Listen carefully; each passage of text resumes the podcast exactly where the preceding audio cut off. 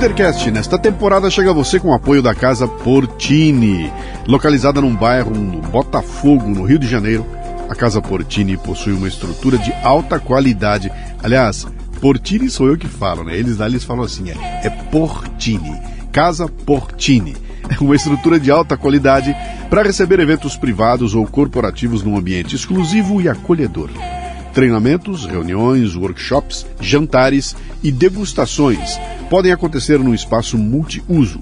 A casa dispõe também de um lindo estúdio de yoga e uma cozinha profissional, perfeita para aulas práticas e produção de vídeos. Visite o Instagram, arroba Casa Portini. Se escreve Casa Porcini com C.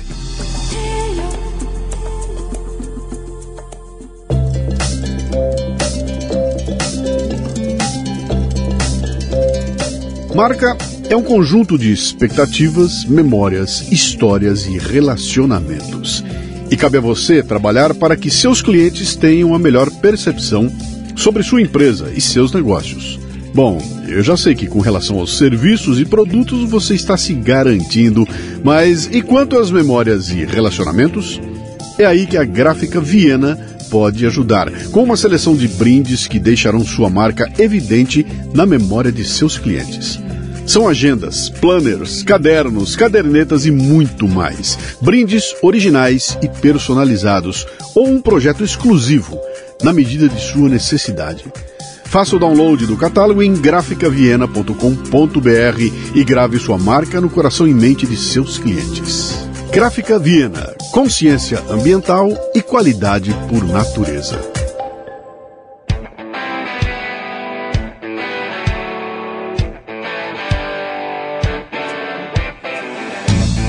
Bom dia, boa tarde, boa noite, bem-vindo, bem-vinda a mais um Leadercast, o podcast que trata de liderança e empreendedorismo com gente que faz acontecer. No episódio de hoje temos uma curiosidade: o primeiro convidado que vem pela terceira vez ao Leadercast é o Alexis Fontaine, empresário, industrial, youtuber e ainda deputado federal, que termina o mandato dentro de alguns dias falamos sobre a atividade de um cidadão que decide impactar a sociedade entrando para política. Afinal de contas, valeu a pena? Muito bem, mais um Leadercast. Esse aqui eu vou pular tudo, cara. Vou pular introdução, vou pular contar como é que ele chegou aqui, vou pular tudo. Meu convidado aqui hoje, ele é responsável por uma, um recorde aqui no Leadercast. É o único entrevistado até hoje que tem três Leadercasts. Né? Esse aqui é o terceiro que eu faço com ele.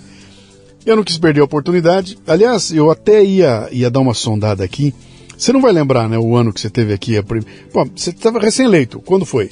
2000 Não, a primeira vez eu nem tinha sido eleito. Cê, então você, tava, você ia concorrer? Ia, ia concorrer. Era alguma coisa assim, 2018. você ia concorrer. Então você ia concorrer. Exato. Depois eu trouxe você aqui uns dois anos depois, três é, anos depois. As polêmicas que foram os primeiros anos, tal. Sim, Exatamente. sim, sim. Então, mas eu vou repetir as três perguntas da introdução. É. Tá? Seu nome, sua idade, o que, que você faz? Meu nome completo é Alexis Joseph Stervelink Fontaine, Opa. mais conhecido como Alexis Fontaine. Uh, ah, 55 anos agora e sou empresário, empreendedor, estou deputado até o final desse mês. Tem toda uma mudança agora, Luciano. É, uma revolução na minha vida. Sua, como foi da outra vez? Ó, a primeira vez, você veio aqui dia 4 de outubro de 2018. É, isso aí. Era campanha. Campanha. Campanha para eleição. Campanha, Era para eleição. Porque dia 7 foi eleição. Dia e, 6, 7 foi eleição, exatamente. De outubro. outubro. É, então, três dias é, antes. dias depois, então. E aí eu trouxe você de novo em 2020. 9 de janeiro de 2020. Ah Cara, 9 de janeiro de 2020. Olha, Nós estamos aqui hoje é dia muito parecido. 11. Hoje 11. é dia 11, né? Olha que coincidência. Que legal, né?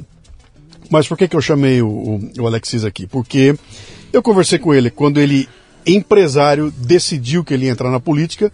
A gente bateu um papo, é maravilhoso. Se puderem ouvir, não ouviu, ouça de novo, porque ele conta o que, que o levou a entrar na política e o que, que ele pretendia fazer se fosse eleito. Aí eu chamei ele aqui dois anos depois e ele falou: Bom, agora que você já está lá dois anos, o que que deu? Aí ele me contou o que era o dia a dia de, de, de, né, de ser um político, como é que eram as dificuldades. É, é, muito legal o papo, né? E agora, na reeleição, ele não foi reeleito, então ele sai da, da, da do cenário político e volta para o papel dele de empresário, etc e tal. Eu falei, cara, eu vou chamar ele de novo aqui, não vou fazer um fechamento, né? Então, pô, peguei o cara chegando, experimentando e saindo, falei, não tenho. Vem, ele veio com a gentileza de sempre. sempre. Nós vamos trocar uma ideia legal aqui. Né? Ciclo né? completo. Isso aí. Mas então, cara, o que, o que me fez chamar você imediatamente vai falar, bom, cara, ele, ele fechou um ciclo. Não é que ele foi reeleito e vai começar o segundo ciclo. Ele fechou. Fechou. Então, por mais que ele quisesse, ele não teria como dar continuidade nas mesmas bases que ele estava lá, porque o mandato acabou. Então ele tem que voltar para casa, né? Falei, então deixa eu ver se eu troco uma ideia com ele, porque o Alexis tem algumas coisas interessantes aqui que vale a pena a gente relembrar, se você não ouviu ou não lembra anteriormente, né?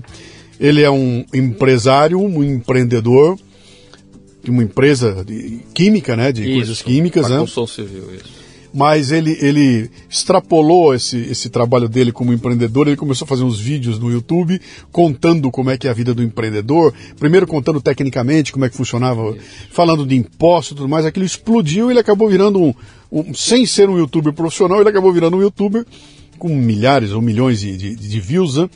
E até que ele entendeu que ele poderia causar um impacto na sociedade se ele fosse para a política. Foi para a política, ficou um período lá, uh, pelo Partido Novo então ele chega lá naquela primeira onda do novo, quando o novo estava começando a, a, conquistar o espaço. No meio do caminho o novo desmonta, dá rolo para todo lado, aquela confusão toda.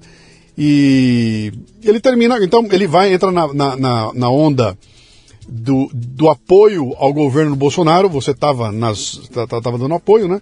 E aí aconteceu tudo que a gente assistiu, então vamos trocar uma ideia aqui hoje sobre sobre todo aquele rolo. Meu cara, a primeira pergunta para mim que é fundamental. Você faria tudo de novo? Faria tudo de novo. Você se candidataria outra vez? Você voltaria para lá? O, não agora, né? Mas eu, eu faria não, não, na, se, eu, sim. se eu pudesse voltar no tempo. Com o que eu... você sabe hoje? Se você pudesse voltar no tempo com a cabeça que você tem hoje, você faria tudo outra vez? Pensa na, na tua família, no desgaste é, que foi. Foi. Você faria de novo? Faria, faria, Luciano, porque o que acontece é que eu, eu o que, que me levou na política foi a indignação. É, não, não que eu esteja menos indignado, aliás, eu estou até mais indignado do que nós estamos vendo hoje Sim. na política, a degradação de tudo que está acontecendo, autoritarismo, a censura, tudo que nós estamos assistindo que é horroroso, horroroso. É, nesse sentido, até na campanha dessa vez, agora em 2022, eu falava para as pessoas: é, eu preciso ser eleito porque vocês vão precisar muito de pessoas como a gente para poder é, ajudar, ajudar a, a, a, governar o Brasil, ou pelo menos segurar as pontas no Brasil. Mas a polarização estava num, num ponto tão alto que o, as pessoas não escutavam a importância uhum. de ter a qualidade de deputados. Mas respondendo objetivamente a tua pergunta, sim, porque o que acontece? Naquele momento, é, além da indignação política, de toda essa loucura que era, essas questões ideológicas e tudo mais, questão de gênero, tinha o meu lado muito empresarial, que era o ambiente de negócio, a burocracia, o custo do Brasil, a perda de competitividade do Brasil, em relação às outras nações, tal, que no fundo reflete tudo em desemprego, Sim. em não investimentos, Sim. e que acaba refletindo, querendo ou não, na maior quantidade de desempregados no Brasil. E eu falo, a gente precisa, tem que ter a visão de alguém que é empreendedor, que, que sabe como é que gera emprego, sabe a, a, a, função social final que uma empresa entrega e o que, que eu posso ajudar a mudar o Brasil. E nesse sentido, na participação das comissões, das proposições legislativas, na atuação da Frente Parlamentar pelo Brasil Competitivo que eu criei e que é um sucesso, que agora vai ser tocada pelo deputado Arnaldo Jardim. As minhas relações com, vai, seja ministérios ou sejam com empresários, a importância, mesmo que. Vamos parar de falar de, de ideologia, a importância do Brasil parar de ficar se sabotando, parar de ficar dificultando a vida de quem vai resolver o problema do Brasil, que é a geração de emprego de renda, uhum. que, é, que é o empreendedor, é, é, o crescimento econômico. Não existe como se resolver por questões sociais sem crescimento econômico. Sim. Os povos assim têm que entender que alguém paga a conta.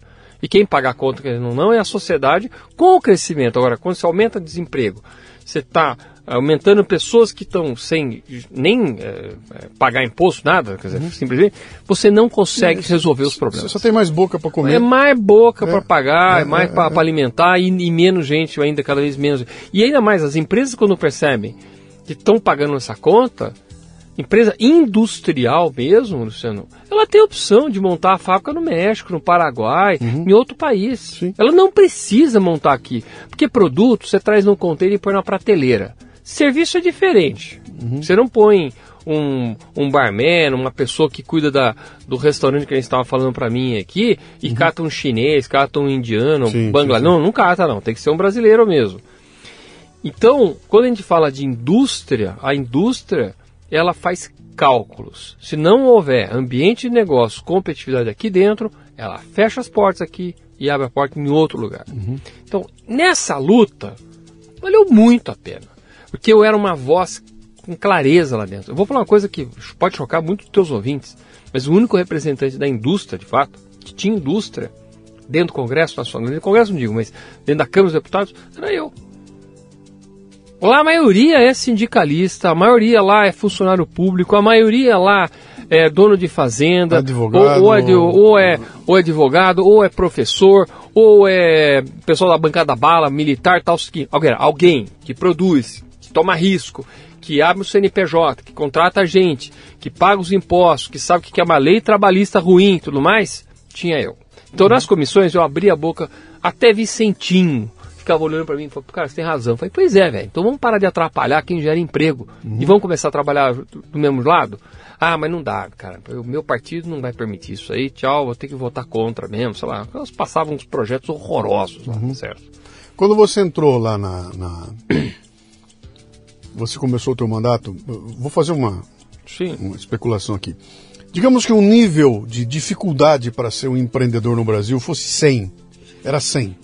Você entrou lá, ficou lá quatro anos, e nesses quatro anos, não só o seu trabalho, mas aconteceu uma hum. mínima, uma, uma, não é nem mini, uma grande revolução nos bastidores em várias áreas lá. Quando terminou isso aqui, aquele nível que era 100 de dificuldade, Quanto você diria que é hoje? Caiu para 80, diria, 70? 87, por aí. É. Por aí? Porque, eu vou falar por quê. Primeiro, teve a lei da liberdade econômica. Se as prefeituras, porque você cria o arcabouço legal em Brasília, mas a prefeitura que tem que implantar. Se todas as prefeituras implantarem isso, e tem um trabalho muito bem feito pelo pessoal da lá, como é que é o nome? O Faria, Marcelo Faria. É, não, é, não é livre, eu, depois eu lembro aqui.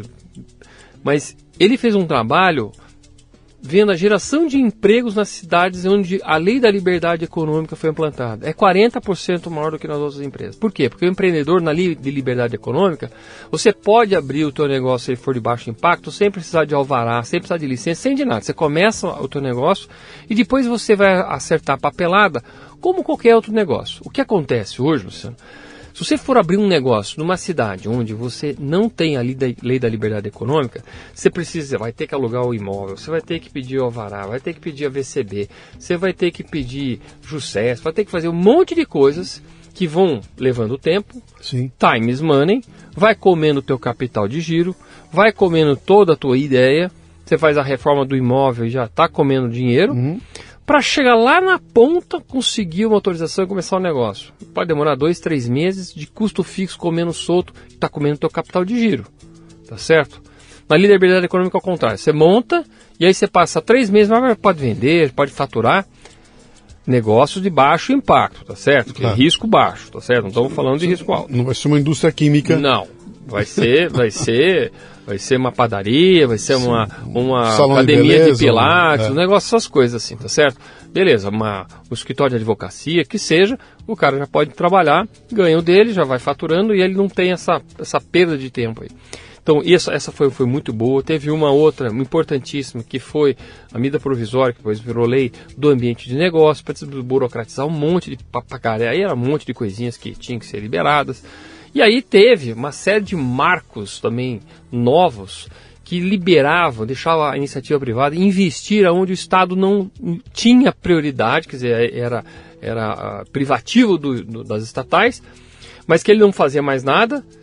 Saneamento básico, transporte de cabotagem. O que, que, que, é um marco? Lugar. Explica para gente o que, que é um marco. O novo marco são novas regras do, do, do funcionamento daquele setor. Okay. Então, no caso do saneamento básico, o que, que acontecia antes do marco? Cada um faz o que quer. Ou seja, a, a Sabesp, por exemplo, aqui de São Paulo, Se quisesse, não precisava entregar coleta, eh, entregar água potável para 90% da população, 98% da população, não precisava fazer coleta e tratamento de esgoto para 98% da população, não precisava fazer nada.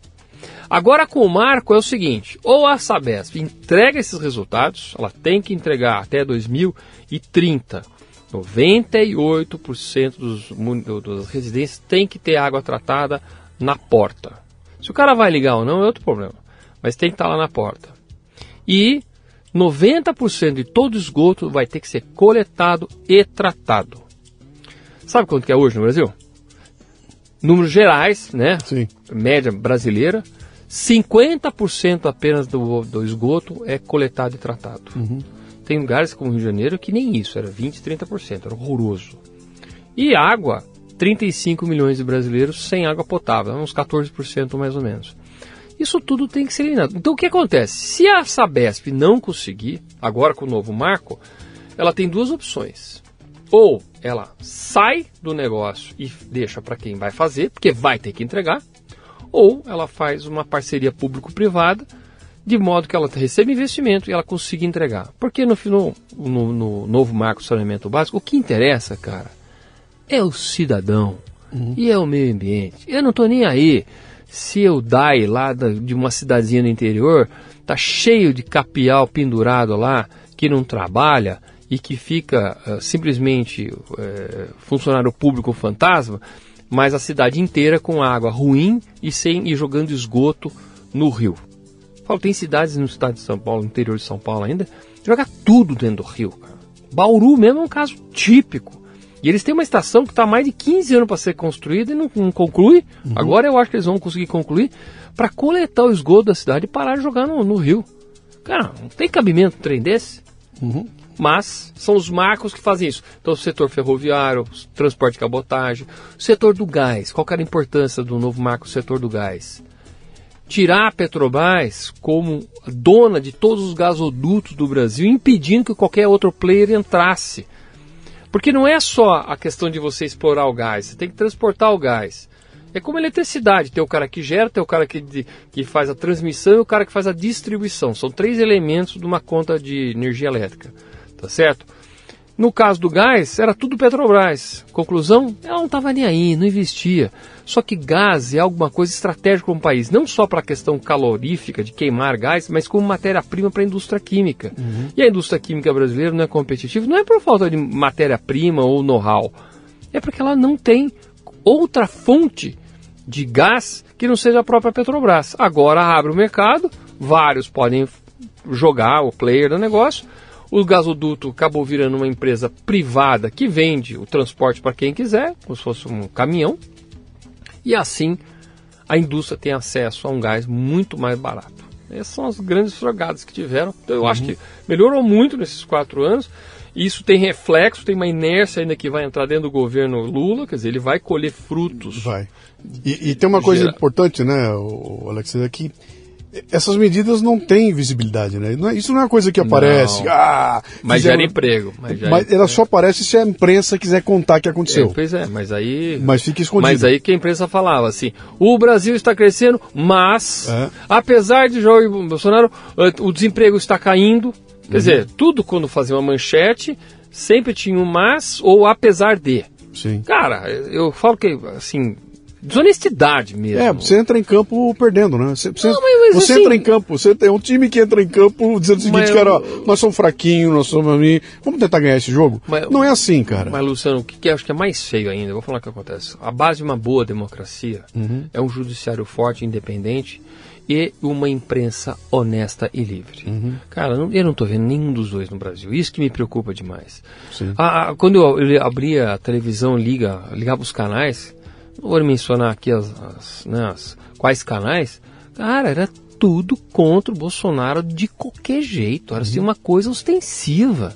Sabe, eles nem disfarçavam, não conseguiam não, dar uma notícia. É, é, é doentio. Aí é, é feio, cara. Aí, aí você perde credibilidade, cara. E o próprio repórter, sabe, que ele é formado para poder informar tudo, mas tá dando opinião o tempo todo. Não tinha mais informação. Uhum. As informações seletivas, ninguém mostrava o que queriam, só mostravam desgraça. Uhum. Ah, cara, aí é feio. Não, e, aí, e aí provoca uma revolução como essa que vocês fizeram lá E nada disso repercute na sociedade, cara. Pois é. Não tem. O cara vai sentir que melhorou alguma coisa. Por quê? É porque agora você não tem mais que seguir aquele processo. Puxa, mas eu não sabia. Cara, isso Mas foi... ó, no- nota fiscal eletrônica que está sendo aprovada na Câmara. A Câmara aprovou um monte de projeto bom. O cartório é, digital. Sim. Porra, cara, não vai precisar mais ficar fazendo reconhecimento de firma. Você vai, quando vender um imóvel, comprar um imóvel, não vai ter que ficar levantando a capivara em tudo que é cartório, distribuidor, disso, daquilo. Ou tá na matrícula ou não tá. Vai ter um SERP, que é o Sistema Eletrônico de Registros Públicos. Tudo vai estar concentrado na matrícula do teu imóvel. Você compra segurança jurídica. Cara, melhorou muito. Só que essas coisas têm que eh, implantar, tal, o CNJ tem que fazer funcionar e tudo mais, e rodar para a sociedade brasileira. Mas realmente, você falou, as pessoas sabem disso? Não sabem, é porque eu trabalhei muito com isso. Tem um outro projeto fantástico, que é o novo Marco das Garantias, está parado no Senado. O Senado, fala a verdade, sentou na, botou a bunda em cima da- dos projetos, cara, e não prova nada. Agora eu acho que vai soltar para dizer que o mérito é do governo Lula. Sim. Mas o Marco da Garantia amplia demais a possibilidade de ter garantias para você financiar, e, sei lá, um negócio que você quiser, ampliar, linha de crédito, cai o custo do crédito, mas tem uma, uma chance enorme de acontecer isso. Mas, Quer dizer, e, e isso não é lenda, isso aconteceu mesmo. Aconteceu mesmo. Não aprove um projeto bom para não dar é, espaço, para não dar paternidade para o governante Mas que não esse é um jogo do poder, né? Eu acho que esse jogo do poder acontece na escola, sabe? Aquele amigo teu que esconde as coisas para querer mostrar na hora e ganhar vantagem. Cara, esse é o jogo do- da vida, da, da humanidade. Você vai Uhum. vendo os livros de história, sempre tem essas coisas aí. né? Os eunucos, aqueles caras que ficavam influenciando, sempre ó. Eu tive lá em Brasília duas vezes entrevistando o pessoal da equipe do Paulo Guedes, né, na época da, da reforma A Previdência? Que da que é? Previdência e tudo mais, estive lá com eles. E conversando com eles, e depois ouvindo o Paulo Guedes falar, para mim ficou muito claro né, que eles chegaram lá com um baita ímpeto, é, acreditando na competência técnica que eles têm, que realmente têm, e pô, os caras cheios de vontade de fazer, e de repente eles trombaram num muro que era um muro político. E aí, Establishment, né? e aí o Paulo Guedes voltou e falou, aí ele começou a amansar e falou, não, ele toda vez ele elogiava, né? Vocês aí tem que aprovar. Olha, a gente só está dando recomendação. E aí ficou muito claro que grande parte da energia deles teve que ser canalizada para esse, vamos conversar, vamos ajeitar, vamos fazer uma. Essa- Ah, Então, em linha reta não se chegava em lugar nenhum ali. né? Mas eu acho que, não, não- acho que nenhum governo vai em linha reta. Não, sabe? eu, eu até entendo. O que eu quero, a pergunta que eu quero fazer a você é o seguinte: você, você imaginava que seria tanto assim? Ou você achou que, cara, se eu tiver um negócio honesto, com uma boa vontade, com um resultado legal, eu consigo aprovar? E quando você tromba lá e pega um cara na tua frente que fala, não, o meu partido não vai passar nunca. Eu sei que é bom, eu sei que é legal, mas meu partido não vai. Isso te decepcionou? Isso te. Que, que, É, o que, é que é? frustra, mas aí também assim, uma coisa que eu também tenho, tenho que reconhecer em mim mesmo, tá, né? Eu venho da iniciativa privada, onde você plana, planeja, né? Sim. Plan, do, check, act, tá certo? Sim. O PDCA da vida. Quer dizer, eu planejava, eu montava estratégia, eu implantava, fazia acontecer e resolvia. Fazia, deixa- resolvia. Então, aquilo tudo eh, depende muito de mim, da minha coordenação e tudo mais. Quando você está em Brasília, eh, você está com 513 deputados, então você vai, não vou falar que você vai negociar com todo mundo, mas com os líderes, mas que tem interesses difusos. Então, é muito difícil andar. E aí o que acaba acontecendo, você percebe o seguinte, pô, mas como é que o meu projeto, que é bom pra caramba, pode melhorar um monte aqui, não sei o quê, um que era pra, por exemplo, rever. é, esse projeto é fantástico. Nem é meu, mas assim, eu queria relatoria muito dele, que era a dosimetria das multas do PROCON. Porque o PROCON virou um órgão, cara, que é um tirano aqui, que não tem nem, eh, não tem nem é, instância recursal das multas que eles dão. Eles dão as multas absurdas, assim, um negócio fora do comum. É, projeto bom, por que, que esse não anda? Mas a- aí aparecem uns, uns projetos assim, mas é ruim, cara, mas é ruim pra caramba. Sei lá, que tem que botar plaquinha, não sei aonde, tudo que é estabelecimento comercial. Umas coisas é que um anda e outro não anda. É. Por quê? Porque quem é que está por trás dele e quem é que vai trazer mais apoio, voto tal, por Arthur Lira, que é quem, no final das contas, vai pautar os projetos. Então, você tem que ter o grupo de influência, você tem que ter o grupo de, de, de- do que, que você vai dar de, de, de trade, né? De, de troca aí nos negócios. É negociação Sim. democrática tal, tá certo?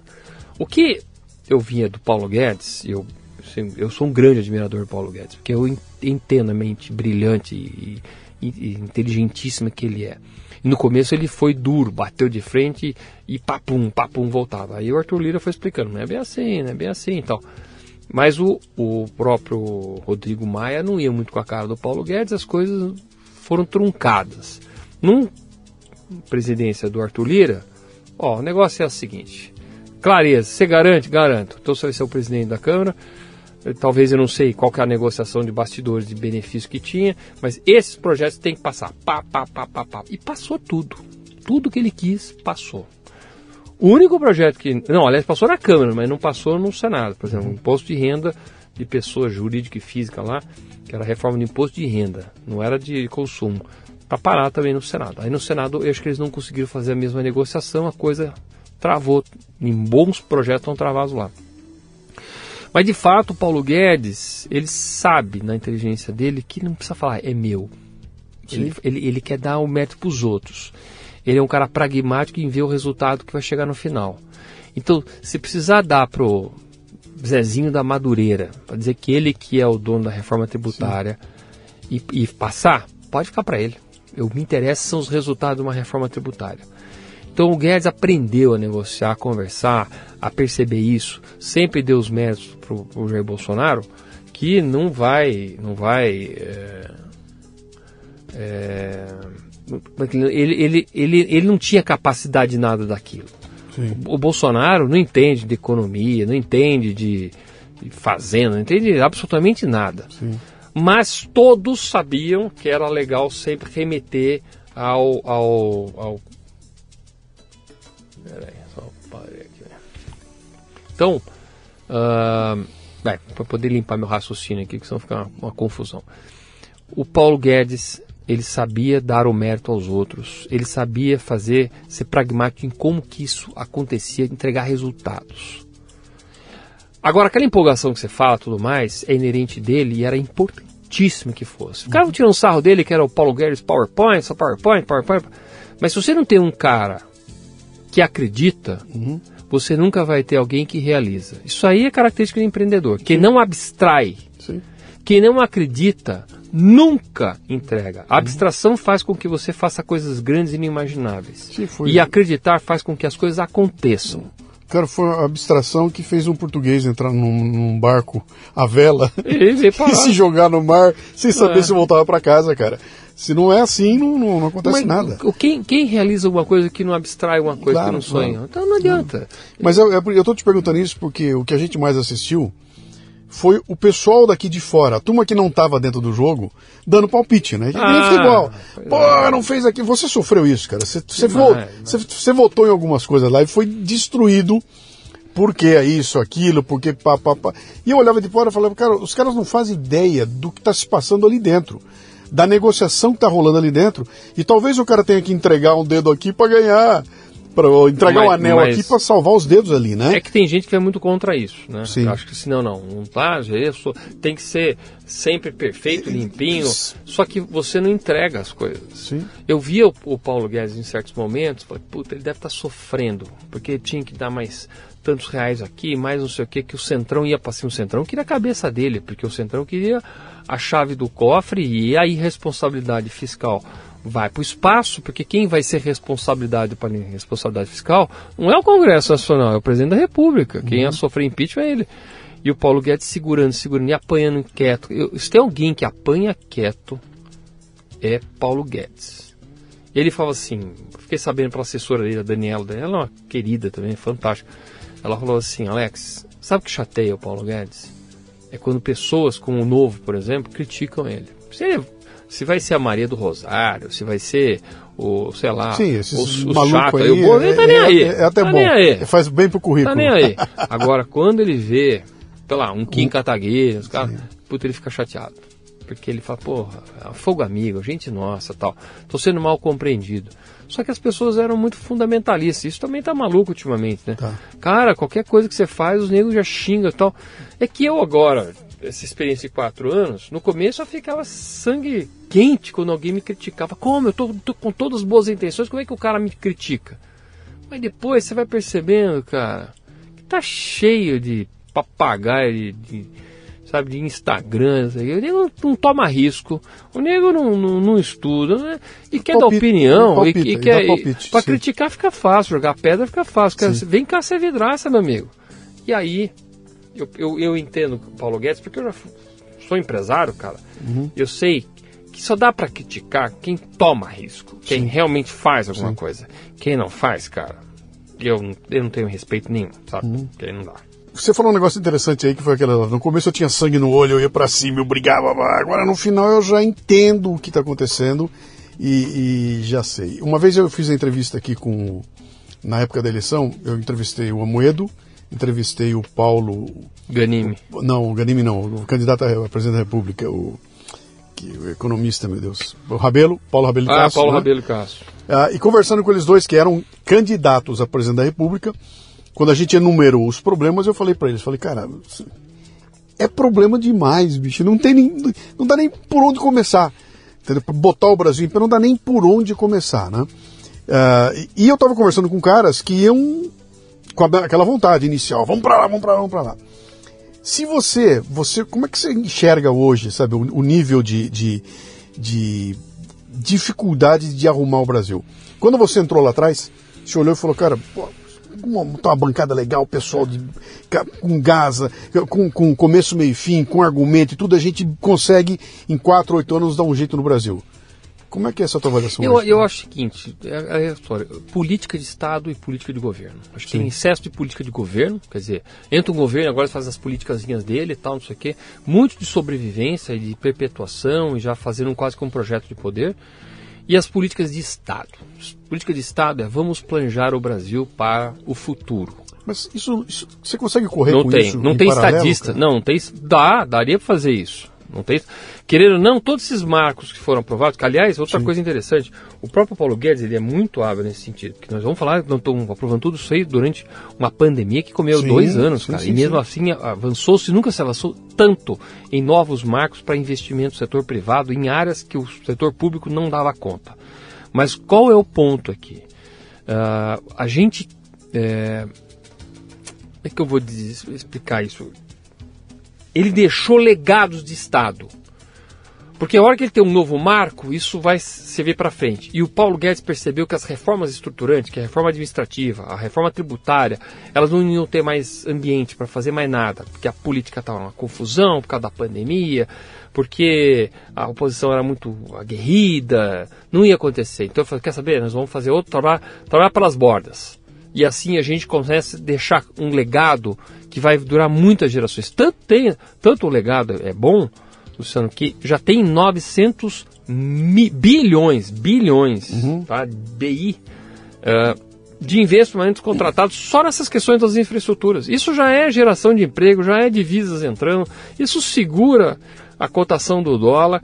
Isso é infraestrutura que deixa legado. Não é Copa do Mundo que fica Sim. um estádio largado agora Sim. que não serviu nem para botar doentes na pandemia. Sim. Não, meu amigo, nós estamos falando agora de rodovias, ferrovias, de portos. Uhum. Estamos falando de uma série de infraestruturas necessárias para escoar, para poder gerar eletricidade, para ter energia. Então, é, é, isso foi um legado desse governo que poucos vão reconhecer também. Negado, ah, ninguém vê infraestrutura. Uhum. É aquela história, o Luciano, o pessoal acha que o leite vem da, da caixinha, tá certo? Uhum. Ninguém sabe que tem uma vaca, que teve que nascer, que teve que ter um filho, que ela só vai lactar quando tem um bezerrinho e tal, essas coisas. Não, não tem, tu não sabe onde vêm as coisas. Sabe, eles acham que, a, que, o, que, as coisas chegam de qualquer jeito, meu amigo. Tem trilho de trem, tem porto, tem que desembarcar, tem peça, tem avião que chegou, tem a dinâmica toda. Então, quando a gente fala dessas questões, o que eu acho que falta mais é política de Estado. Por exemplo, uma política industrial. Alguém sabe qual é a política industrial do Brasil? Não, ninguém sabe porque não tem. E a gente discute isso muito. Eu estou trabalhando muito com o pessoal da CNI e a próprio Movimento Brasil Competitivo a gente tem que ter uma política que atravesse os governos de, uh, de, de, política industrial. Nós, nós como, temos, como nós, tem, tem, nós temos do agro. Tem, tem um case. Do agro tem. tem. tem. um case interessante que é o case. Uma vez eu escrevi um texto, o Brasil estava. Como é que era? Foi, era 50 anos da indústria automobilística brasileira. Foi o ano que se comemorou. Não lembro se foi 2004, 2003, foi uma coisa assim, né? Está comemorando 50 anos que, tá, que nasceu a indústria automobilística brasileira. E aí eu escrevi um texto dizendo o seguinte, cara, quando nasceu a indústria automobilística brasileira 50 anos atrás, chinês andava de bicicleta, indiano andava de elefante, coreano andava a pé com, descalço. Né? 50 anos depois, nós estamos importando carro chinês, coreano e indiano, boa. que são melhores do que a gente faz aqui. Boa. Né? que o que, que aconteceu? O que, que houve nesses 50 anos? Né? E aí, analisando, a gente vê a, como é que foi a postura da China, de, de, a porrada de cima para baixo. Mas pega, uma, mas pega uma postura coreana. O que os caras fizeram? Cara, os caras fizeram um plano de 25 anos. Isso. Não importa que governo vai entrar, Isso. o plano tá lá, cara. Então, vai entrar um governo pró, contra, não interessa. Tem um plano que esses caras não, não, não vão ter como não seguir, né? Eu fui em 97, acho que foi em 97, cara. Eu lancei um livro, fiz uma exposição ali na, na Praça dos Três Poderes, né? E fui fui no dia da exposição, a gente foi lá convidar o Fernando Henrique Cardoso, né? E aí o, chairman da minha empresa Vivo Brasil, nós fomos lá e fomos recebidos pelo vice-presidente da República, que era o Magrão, compridão lá. O Marco Marcel. O Marco Marcel. Marco Marcel. Ah, fomos lá, batemos um papo com ele, ele falou, vou mostrar uma coisa para vocês. E levou a gente até a beirada, da, um lado lá da, da sala dele, e na parede tinha um mapa do Brasil, cheio de Pinzinho. Pinzinho. E aquele tinha um nome, eu não me lembro como é era o nome daquilo, mas era um nome, era, era um tal de um PAC, não chamava PAC, né? Era tá. um projeto de expansão. Ele falou: isso aqui é rodovia, isso aqui é ferrovia. Tinha um puta plano para ser implementado. Lá tava um barulho no Brasil. E ele mostrou para os caras: falou, oh, isso aqui vai acontecer com o Brasil nos próximos anos, né? Terminou o mandato do Fernando Henrique, jogaram aquele quadro no lixo e começaram então, do zero, mas... deram o nome de PAC. E aqueles 25 anos, cara, nunca aconteceram. É quatro anos, se bobear oito, aí interrompe. Entendeu? Aí começa mais quatro, mais oito, interrompe, a gente não consegue levar adiante nada, né? E, e, isso me chamou a atenção, porque quando eu fui entrevistar os caras da, do, do Paulo Guedes para a reforma tributária, me chamou a atenção dizer o seguinte, falei, cara, essa reforma não fomos nós, que não nasceu aqui. Ela vem sendo gestada há não sei quanto tempo.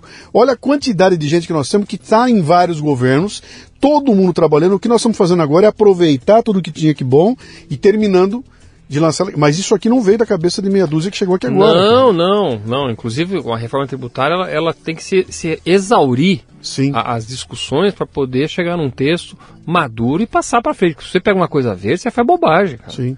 Não, não tenha dúvida. Então, mas isso exige uma, uma, um distanciamento ideológico, se aqui pode ser chamado disso, tem, né? Que é um cara que tem. assumiu e falou assim, cara, peraí, eu não vou desfazer o que o outro fez só porque foi ele que fez. E é o que nós vamos assistir que vai acontecer.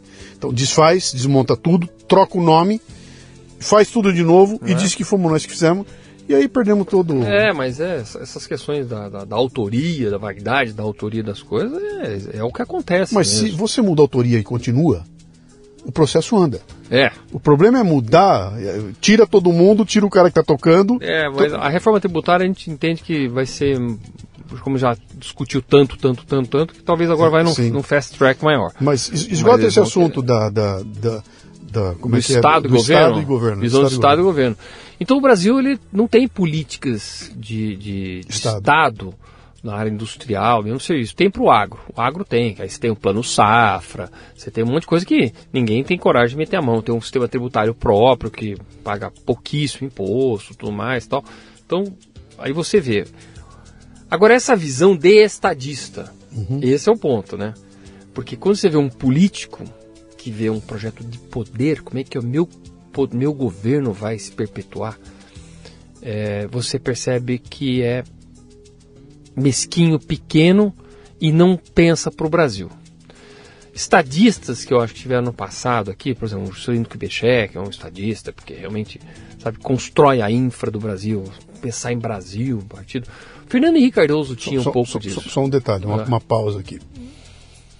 Você pode até discutir que ele errou em deslocar Brasília para lá.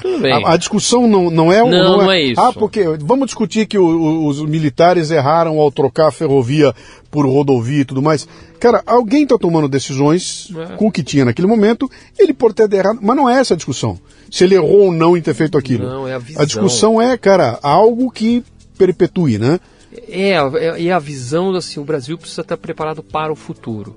Então, para o Brasil enfrentar o futuro tecnológico, o que, que ele precisa? Ele precisa de conectividade? Então nós precisamos pensar nisso. E conectividade tem a ver com questões ideológicas? Vamos parar de calar a boca, né? Sim. Não discute mais isso. Ah, o Brasil precisa, pelo tamanho continental que ele tem e tal, ele precisa ter escoamentos que não fique mais em caminhoneiro. Precisamos ter ferrovias? Precisamos. Precisamos ter hidrovias? Precisamos.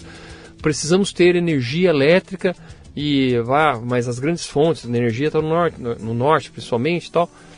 É, mas agora temos que pensar então em eólico, precisamos pensar em o cerrado, a caatinga brasileira. O que, que faz com a caatinga brasileira? Nego, enfia painel, painel solar lá. Uhum. Só tem sol lá mesmo, nada, nada dá lá, então enche de painel solar e toca a vida. Vamos gerar energia limpa e cria-se o chamado hidrogênio verde, que é a partir da eletrólise justamente gerada por esses negócios. Começa a vender hidrogênio engarrafado para a Europa, tudo mais, que está com problema de energia. Então essa visão estratégica de futuro, qual que é a, a nossa matriz energética para o futuro, são coisas que a gente não fica discutindo ideologia aqui, mas elas são necessárias. Se você não fizer agora, você não tem amanhã. Sim. E amanhã, nós já estamos atrasados com um monte de coisa, tá certo? Você pode pensar, e aí sim, uma visão de Estado para a educação. Porque uhum. eu, até hoje eu só vejo visão de governo de educação. E é horrível o que acontece com a educação brasileira. Sim. Que mesmo gastando uma fortuna, que nós gastamos muito dinheiro com a educação, os resultados são horríveis Sim. e estrategicamente mal alocados. Somente no governo do, da esquerda, estavam mais preocupados em universidade para todos com FIES, que foi uma verdadeira transferência de renda para grupos econômicos que tinham faculdadezinhas bem questionáveis aí atrás, tá certo? Criando grandes grupos econômicos de educação, mas a educação fundamental mesmo, o índice PISA, que é da OCDE. Quem não, quem não sabe, quem aponta o índice PISA é a OCDE. Isso, o Brasil estava horroroso. E só para dar um, um, um, detalhezinho da OCDE, assim, a bobagem que falaram agora recentemente, ah, acho que nós não vamos nos Entrar, alinhar com a OCDE, não, não, não sei o quê. OCDE, os caras ficam achando que é só economia, uhum. que é só sistema tributário brasileiro. Não, meu amigo, OCDE é meio ambiente. São mais de 250 itens que o Brasil tem que começar a se encaixar para poder fazer parte do clube. Sim. E é um clube de pessoas sérias ah, mas eles vão nos obrigar. a fazer. Bom, amigo, mas vai ter que obrigar a ter educação. Ainda bem que nós vamos ter que ter educação para poder entrar no clube. Porque você acha que vai entrar num clube com os caras mané, com índice PISA baixíssimo de interpretação e de matemática pior ainda? Ah, sabe? Então, são essas coisas que uma visão de Estado começa a tratar as coisas com seriedade, sem ser projeto de poder, para criar o Brasil do futuro, que nós não temos. Não temos Aí, uma, um programa logístico nacional. Aí você está sentado lá na, no, no, no, plenário da comissão, com o teu calhamaço de papel na mão, com aquele puta projeto. Você olha de um lado tem o Tiririca, tem. do outro lado tem o, o sindicalista de não sei o quê, o Frota. e do lado dele tem um cara do PSOL, completamente alucinado, tem o Frota, e você fala, essa é a galera que vai fazer isso aqui andar.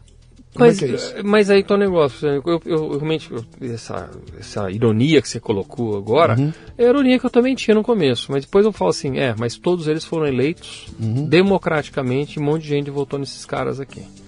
E, e, Falei, eu, eu tenho que, ter respeito. Tenho, e, e diga de ter muito eu, mais voto do que eu. Eu, eu não tô. Eu não, eu Tiririca com certeza teve muito mais voto do que eu. Sim, eu, não estou dizendo o seguinte, esses, eu estou dizendo o seguinte, esses caras estão aí isso é irreversível.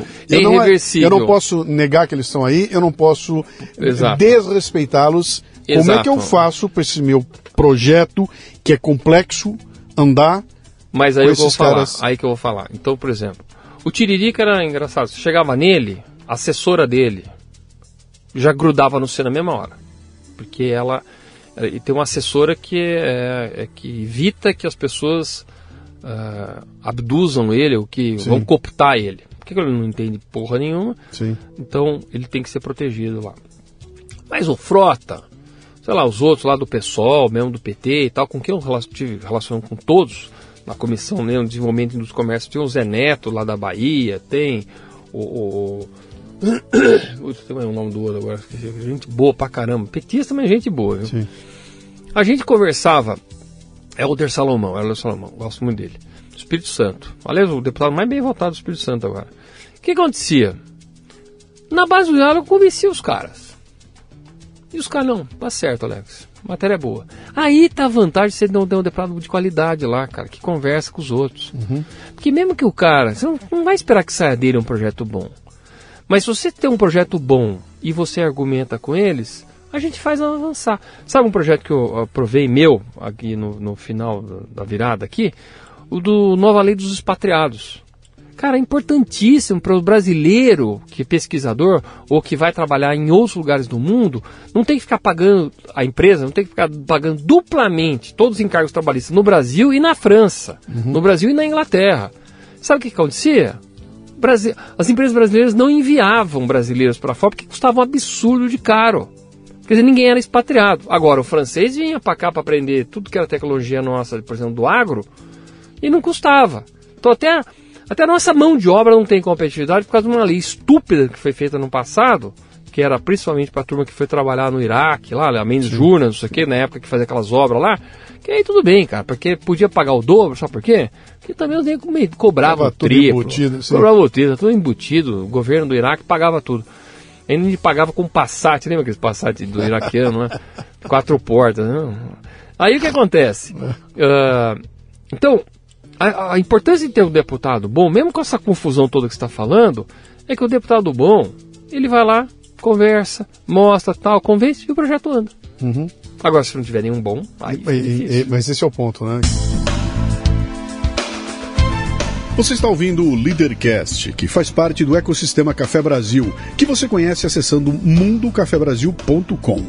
São conteúdos originais distribuídos sob forma de podcasts, vídeos, palestras, e-books e com direito a grupos de discussão no Telegram. Torne-se um assinante do Café Brasil Premium. Através do site ou pelos aplicativos para iOS e Android, você pratica uma espécie de MLA, Master Life Administration, recebendo conteúdo pertinente, de aplicação prática e imediata, que agrega valor ao seu tempo de vida. Repetindo, mundocafebrasil.com. Quando a gente pinta esse cenário catastrófico, essa coisa que, que é pavorosa, quem é bom não vai querer entrar lá. É, é, são raríssimos caras que nem você que fala, bicho, eu vou desviar a atenção do meu negócio, do é. meu business, da minha família, para me incomodar e fui, nesse e, ambiente. E vou uma vez só também, viu? É. Eu não volto mais lá, tá certo? Ah, puxa vida, né? Recebi um monte de mensagem. Ai, nossa, vai fazer falta, vai fazer falta. Não, amigo, não fui eleito, toca a vida, eu também agora não vou ficar, eu não vou ver parasita de, oh, me arruma um carguinho aqui no Sebrae, aqui me arruma um carguinho no Sebrae, não vou. Uhum. Certo? Eu vou trabalhar para a competitividade do Brasil, da produtividade do Brasil. Vou ajudar para a aprovação da reforma tributária lá, tentando convencer a turma, explicar para a turma, porque eu sou didático. Então, quando era assunto tributário, ninguém entende nada. Eu falo, deixa eu explicar, vou desenhar aqui para você, explica os caras. Oh, gostei, Alex. Então, vota dessa forma aqui, beleza, tá, tá tranquilo, vamos embora. Eu vou fazer, essa vai ser meu legado, Luciano. Eu vou continuar trabalhando, indo para Brasília algumas vezes, podendo estar tá ajudando, porque pelo menos eu, eu, acho que, como o Paulo Guedes, acho que o mais importante, cara, é entregar coisas boas e fazer elas funcionarem. Uhum. Eu não preciso estar com o meu nome lá no, no panteão do não sei das quantas, tá com a minha mão na, na calçada da fama. Eu quero que essas coisas estejam funcionando. Teu CPF sai limpo dessa, desse processo? Sai super limpo. Você não foi processado? Nada, não, foi, não. Não teve nada de, de, de, Coisa nenhuma, cara. Não. Mas assim, falo que eu perdi dinheiro. Isso sim, perdi dinheiro. Como empresário? Como empresário? Como, como, sim. Não, se eu, se eu, continuasse como empresário sim. e não fosse para lá, sim. eu teria, minha conta corrente estaria mais gorda. Agora, eu fui também podendo ir. Claro. É, é uma missão, fui como indignado, fui como brasileiro, fiz a minha parte. O que eu brinco assim, né, que tem uma frase que diz que é muito boa assim, que a maior parte das pessoas tem medo da morte porque não fez nada na vida. Hum. Eu, velho, meu lei de morte, vou estar tá rindo. É. Olha, fiz coisa pra caramba. Inclusive, já fui deputado, já fui empresário, já fui ponte pretano, já fui o diabo aqui, tá Ah, que delícia. Mas não é, cara? Não, Cara, cada um tem sua escolha, né? Porque eu fico imaginando que é, é exatamente por falta eu, de ter gente disposta a ir lá disputar uma cadeira. Então, mas nós é temos que estimular então, isso. Então, mas aí, mas aí tem, um, tem um outro problema também, né? Que é o seguinte: não basta querer ir. Não basta ter condições de ir. Não. É. Você tinha condições, você foi, tinha. você fez um puta trabalho e não foi reeleito, cara. e não foi reeleito, né? Então, não, mas tinha muitas circunstâncias. Também, não, né? mas eu, eu, tô, eu, eu, não tô, eu não tô é, discutindo a tua, a tua, se você se você gastou pouco, esse não é o ponto. O ponto é o seguinte: você foi, fez um trabalho bom que já seria suficiente para pegar todos os empresários da tua região e falar, cara, esse cara tem que continuar lá. É. E mesmo assim não vai. Mas o Mané, o Zé Mané de não se das contas foi. Entendeu? Então tem todo Mas aí um... eu vou falar o que acontece. Eu fazendo, fazendo um balanço, assim, bem uma autocrítica, assim, sabe? Bem, bem honestamente, né? É, o jeito que a gente atuou era um voo de galinha, assim, um voo só, sabe? Porque a gente nunca se furtou de, de, ser contra uma série de coisas que eram altamente impopulares. Ah, décimo quarto salário para os aposentados. Eu falei, não, vai dar para BPC, nem o que não tem dinheiro nenhum, mas aposentado já tem rendimento, por que, que eu vou dar décimo quarto salário? Ah, lei, nova lei dos representantes comerciais. Eu falei, cara, precisamos modernizar essas relações. Nossa, os caras vieram matando. Eu fui o relator do projeto de privatização dos Correios. Os carteiros, meu amigo, me cercavam lá. Sim. Piso salarial dos enfermeiros. Eu falei, isso aqui é um tiro no pé. Vocês vão cometer a bobagem. Além do precedente de um monte de outras categorias querer também. Você não tem ideia a lista de categorias no Brasil que agora quer tudo ganhar uns salários absurdamente altos por lei. Quer dizer, não tem como pagar conclusão. Uma coisa assim. Então a gente se vai indo contra. Tinha card meu, dos enfermeiros, dos engenheiros, dos. Todo mundo me odiava. Tá, cara, eu fui lá para poder fazer a coisa que eu achava correta. Mas eu não fui para fazer média e, e, querer ser reeleito, sabe? Não fiquei pensando na minha reeleição. Eu uhum. falei, eu vou fazer o trabalho que eu tenho que fazer. Você paga um preço caro mesmo, viu, Luciano? Então, é, se fosse para querer ser eleito, assim, intencionalmente, teria que ser outra atuação. Não dá para esse tipo de atuação. Fora as encrencas que eu tive dentro do Partido Novo, né? Aquela história do auxílio moradia, chamar o Amoedo de calopsita, é, isso é, falar que ia sair e tal. Isso é a próxima fase da nossa conversa aqui. É, eu vou querer vambora. conversar um pouquinho aqui, né? Não, mas só para encerrar esse ponto que você está colocando aí, é que é. Isso é meio broxante, né? Porque você. Cara, não basta fazer um bom trabalho. Não basta você ser bem intencionado, honesto, Marketing. fazer um trabalho. Nada disso basta, cara. Você vai ter, que, vai ter que fazer. Não, não basta economizar. Não adianta falar que você economizou 5 milhões de, de reais no mandato. Sim. Os caras, quem perguntou? Sim. Ah, sim. Sim. Impressionante. Então, sim. aquela ideia, não, vamos ter que economizar tudo aqui. Meu, pessoal. Que nada disso, nada disso aparece. O que aparece é, é, é, a bobagem, cara. É você lá gritando, é botando o dedo na cara de alguém, é, é fazendo. É, circo, né? Cara, agressivo. É, é, é, é impressionante como se perde energia com isso tudo aí, né? Não, isso custa, uma democracia que custa muito cara para o Brasil. Sim, muito cara para o Brasil. Você vem na esteira do Partido Novo, que é um partido que chega com uma puta de uma proposta, com uma. que é inovadora na medida em que ele, ele, ele se coloca dizendo o seguinte, cara, aqui para passar na nossa peneira tem que ser gente boa. E você fala, pô, finalmente apareceu alguém. E vem um partido que a sua raiz continua valendo. Se você pegar aquilo tudo que está escrito no Estatuto Novo, tá. Cara, aquilo é, é fantástico. Lindo, é sensacional. E no meio do caminho, aquilo dá uma desandada, né? É. Vira o Partido Novo que ficou velho, o a Moedo pira. Cara, aquela loucura toda, você entra num monte de trombada. Você e os meninos que estavam lá, né? É. A, turminha do, a turminha do Novo em Brasília, é sensacional, cara. Uma meia boa. dúzia de neguinho lá que são. Muito bom. Cara, todos eles. Eu conversei com todos eles, entrevistei vários deles aqui. Os caras são ponta firme, né? Todos. É... Mas lá embaixo tava tendo um rolo, dava rolo para todo lado lá, né? O que aconteceu, cara, no meio do caminho? O que, que houve, cara? Como, quando é que essa coisa se perde, sabe? Quando é que, quando é que o núcleo do, do novo parece que divide? Cara, deu, deu um monte de, de, de, Cara, é o seguinte, né? A, é o que você falou, a, o, os valores do novo, o princípio do novo, a ideia de ter esse partido, ela é ainda atualmente muito boa, né? Mas é em valores, liberdade com responsabilidade e tal, não sei o quê. O que aconteceu foi que, durante o processo, esses valores não foram aplicados, né? aplicados respeitados. Muito pela figura do João Moedo. O João Moedo não acreditava em liberdade com responsabilidade, ele botar vigilância em cima de nós o tempo todo.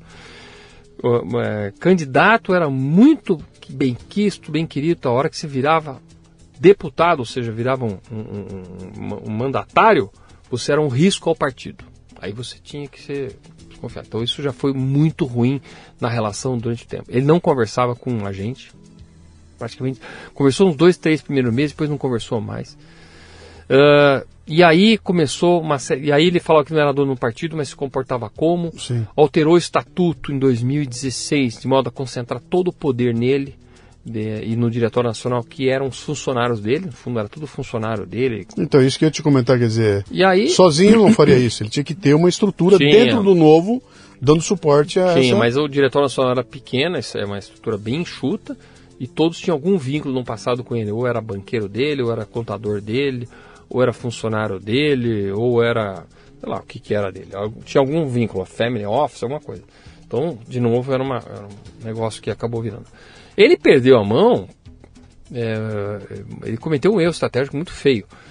É, fomos eleitos, tal, não sei o que, ainda estava tava ok, teve aquela história do auxílio moradia que encheu o saco um monte, mas ele me jogou para os leões, falou, já queria me jogar fora, queria me expulsar do partido, eu falei, não, beleza, então eu pago aqui no meu bolso mesmo e tocar ficha que eu não fui eleito para isso, eu fui eleito para poder fazer reforma tributária, outras coisas e tal.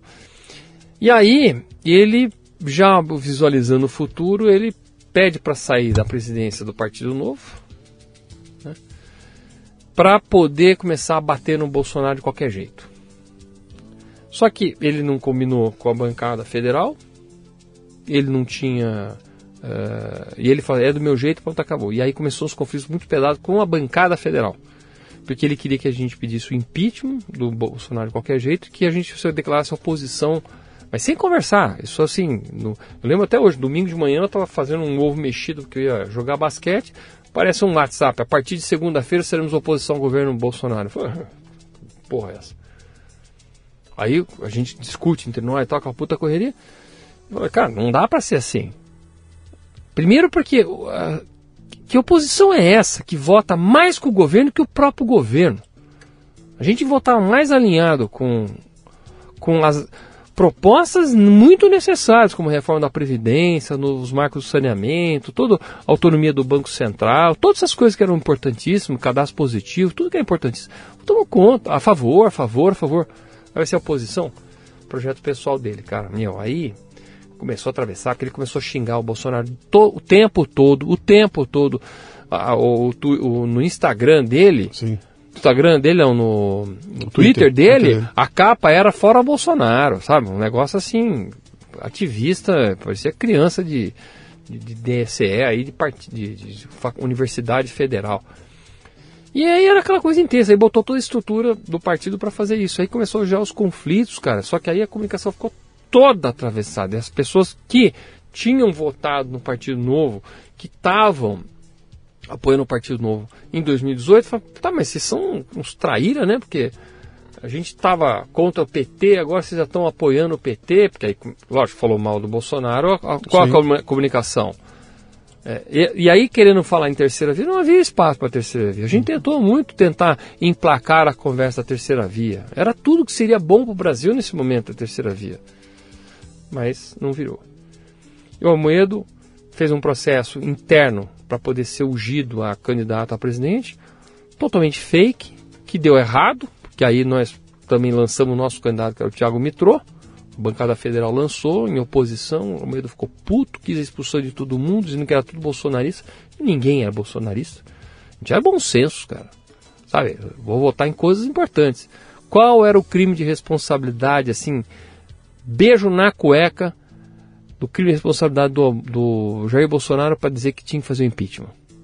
Ninguém dizia pra gente.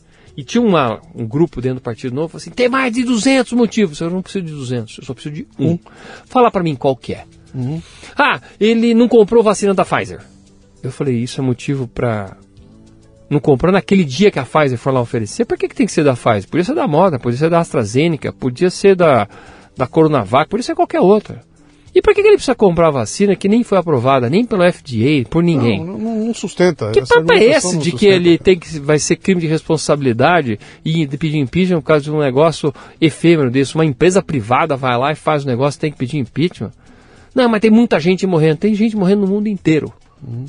Tem gente morrendo. Ah, é porque ele é um genocida, não sei o quê. Baseado no que que ele é genocida? Vamos ver per capitamente qual o país que está em pior situação? Não, não, sustenta, cara. Nenhuma, pega, de, nenhuma pega dessas... os, Nada se sustentava, Luciano. E aí, desculpa, a, a, racionalidade fica. Então, essa confusão toda interna do Partido Novo, e aí começaram a chamar a gente de bolsonarista. Falei, não tem bolsonarista, o que tem aqui são os amoedoides. Uhum. É uma turma que está indo atrás de um outro princípio, um outro valor do Partido Novo, que é não temos salvador da pátria e não idolatramos Ninguém, ninguém é dono. O que vocês estão fazendo é idolatria ao Amoedo.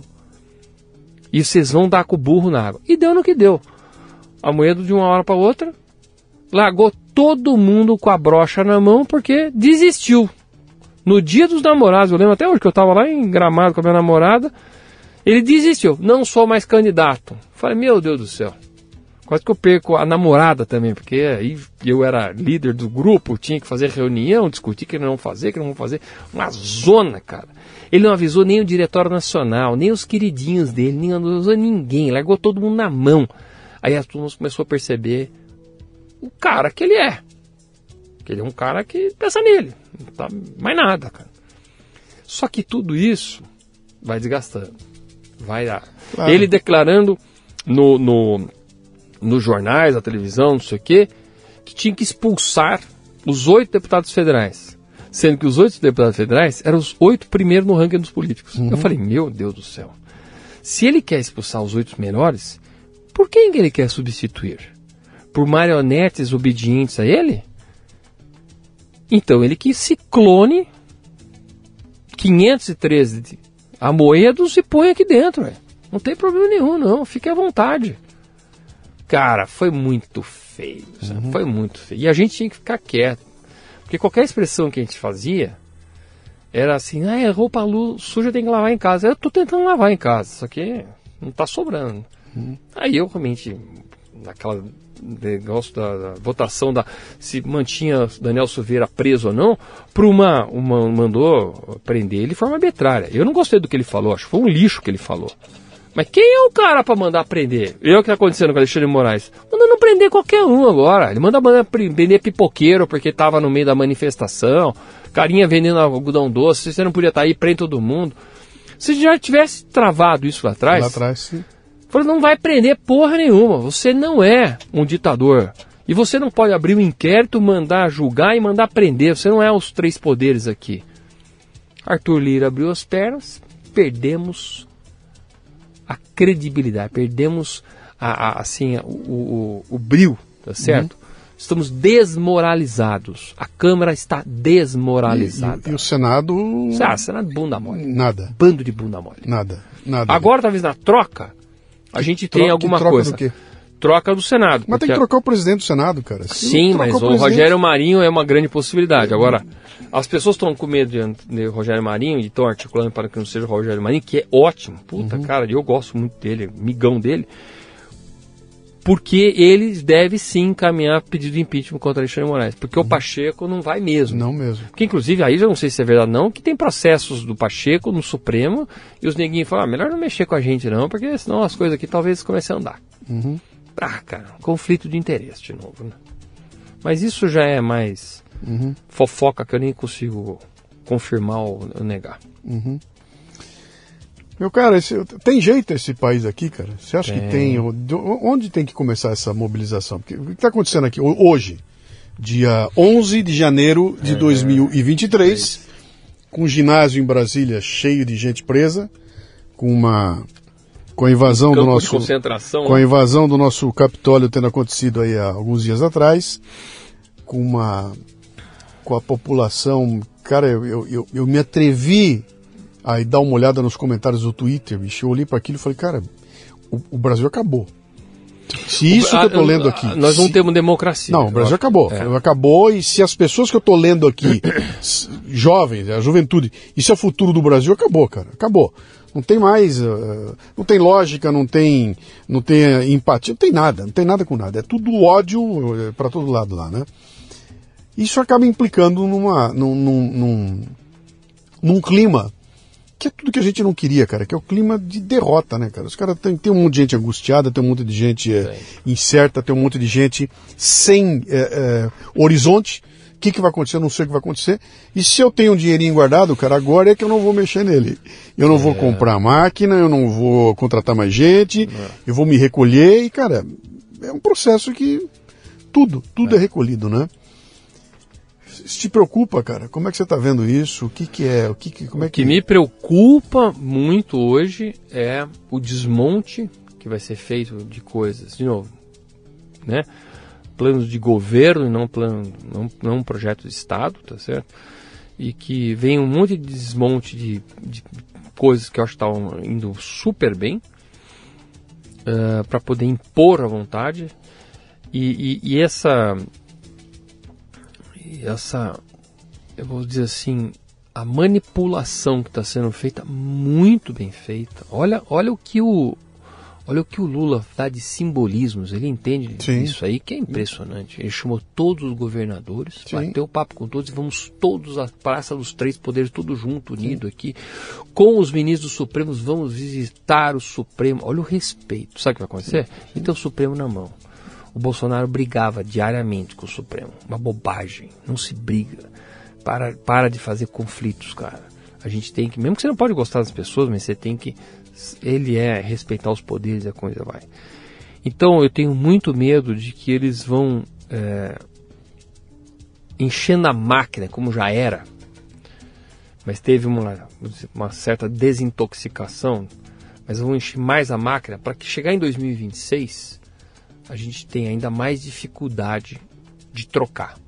Em 2026 nós temos uma vantagem. Nós temos algumas figuras políticas que eu acho que vão ser competitivas para disputar com, seja Alckmin ou Lula, sei lá quem que vai ser o candidato né, naquele ponto lá. Nós temos o governador Zema, que vai fazer um belíssimo trabalho, mas eles vão tentar minar ele o tempo bom, todo. Bom. E tem o Tarciso, que eu acho que não vai ser o cara de 2026, porque é, ele vai estar no primeiro terminando o primeiro mandato como governador do estado de São Paulo. E vamos lembrar que a máquina, a locomotiva do Brasil, chama-se Estado de São Paulo com Minas. Esses dois estados estão na mão de duas pessoas extremamente capazes. Isso pode ser muito importante para poder dar um alento, para poder mostrar que o Brasil pode ser diferente. Uhum. Porque hoje o estado mais com piores índices de violência, de educação, desigualdade social chama-se Bahia, que tem sido é o QG do né? PT é. histórico lá e, e, aquilo lá não tem mais fim. Então, a gente tem que começar a mostrar esse contraste e tudo mais e tal.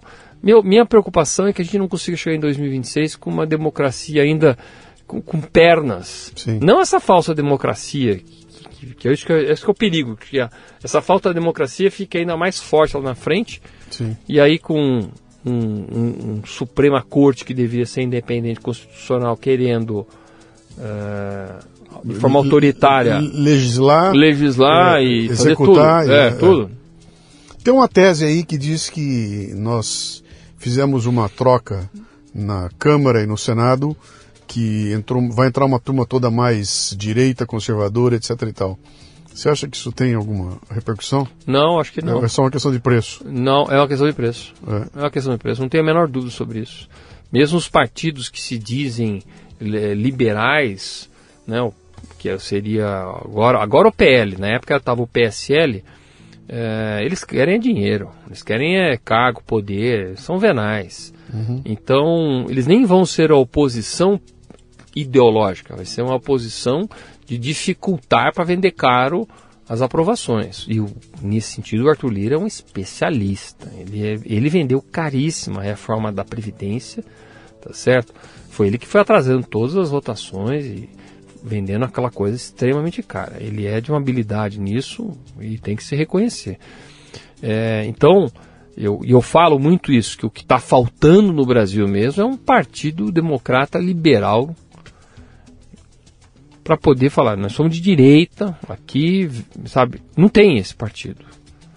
Do, da esquerda tá cheio, né? PT, PV, PCdoB. PTB, P, PSD, então tá cheio. Centrão também tem uns caras poderosos, MDB, PP, vai ver PL agora, tal, União, tá lá. É uma massa oportunista que tem a máquina de eleger prefeitos, vereadores, tal, a base, que são os que acabam depois virando apoio, fundação para poder eleger deputados federais, senadores, tudo mais, que eles trabalham para todo mundo. É assim que funciona a máquina. Agora, o partido de direita é o que eu estou pedindo para que o novo faça a sua reforma estatutária para poder se declarar um partido de direita liberal e assim a gente consegue trazer para dentro do partido, mas não, mas um partido que não fique com aquelas coisinhas assim que era quase naif, né? Quase meio assim bobinha. Ah, nós vamos só ter dois assessores. Ah, nós vamos economizar é, em bombons e sei lá, com umas uhum. coisas que fala, cara, eu quero que você veja vocês entregando, cara, quero ver vocês crescendo. Parar de ficar só entregando relatório de economia. O próprio Gustavo Franco chegou uma hora e falou: Meu, tá uma chatice vocês estão, cara. Uhum. Só ficam entregando relatórios de quantos milhões vocês economizaram eu não vi quantos milhões a gente conseguiu melhorar o Brasil. Porque isso aí, para mim, é dinheiro de pinga. Você está falando que eu me lembrei uma vez, na, quando eu era diretor na, na, na, multinacional, tinha uma reunião de resultados lá gigante né, no Brasil. Então juntava lá todos os diretores, todos os gerentes, e cada um ia lá apresentar a sua área para aquela. para os leões, né? E uma vez eu estava lá na apresentação e subiu o cara de TI pá, pá, a gente com mil problemas de TI na empresa, TI, e o cara mostrou lá e o maior orgulho dele Ele era chegar no final do ano e ter economizado 30% do budget dele, cara. Aí eu levantei a mão lá e falei, vem cá, cara. Alguém pediu para você economizar 35%, você tinha que estar tá resolvendo o problema. Eu tô cheio de encrenca, cara. E elas não foram resolvidas. Não era melhor ter resolvido o meu problema do que economizado, né? Aí deu um puta de um quiprocó lá, mas o cara orgulhosamente apresentava aquilo como tendo sido uma conquista Não, deles, eu, né? eu, na ROD, na época eu trabalhava na ROD, fui trainee, depois engenheiro lá, mesma, mesma competição besta entre os gerentes de sites das, das... E o bandejão da ROD de Santo André era uma lavagem de porco, cara. Era horrível. Então, tu não queria comer fora, tão ruim. E aí o gerentão falou: Nós pagamos a refeição mais barata entre todos os sites da roda, entre Paulínia e tal, não sei o quê. E aí só tinha um monte de funcionário, cara, raivoso, enquanto Paulínia os negros, puta, beleza, cara, almoço, nossa, que é uma delícia, que é o momento do lazer e prazer. Imbecil. Que porcaria de gerente uhum. que tá mostrando esse tipo de resultado. Aí eu falei, cara, mas é uma porcaria a comida aqui, não sei o quê. Não, mas tem gente que fica com a consciência pesada, porque em casa tem gente passando fome. Eu falo, então esse você paga um psicólogo. Mas uhum. não faz todo mundo comer coisa ruim só porque tem um que está com esse problema aí que você está falando. Uhum. Ah, pelo amor de Deus, cara. Conclusão, eu saí da roda, tal. Tiveram que mudar tudo, porque a turma estava quase jogando as lavagens no chão. De tão mas, mas é, desres, é, desrespeito é, ao funcionário é, que trabalhou um o dia inteiro. Um em algum momento aqui da nossa fala, logo no começo lá, você falou que cara tá cheio aí de TikToker, de Instagramer, não sei o que, dando opinião e o cacete e tudo mais, né? Uh, vários deputados que chegaram lá chegaram na esteira de do Instagram e tudo mais. E a preocupação dos caras era: eu quero ganhar like, eu quero ganhar isso, quero ganhar aquilo. Então eles, eles é, performavam para uma plateia que aplaude muito bem essas atitudes do economizei XPTO, né?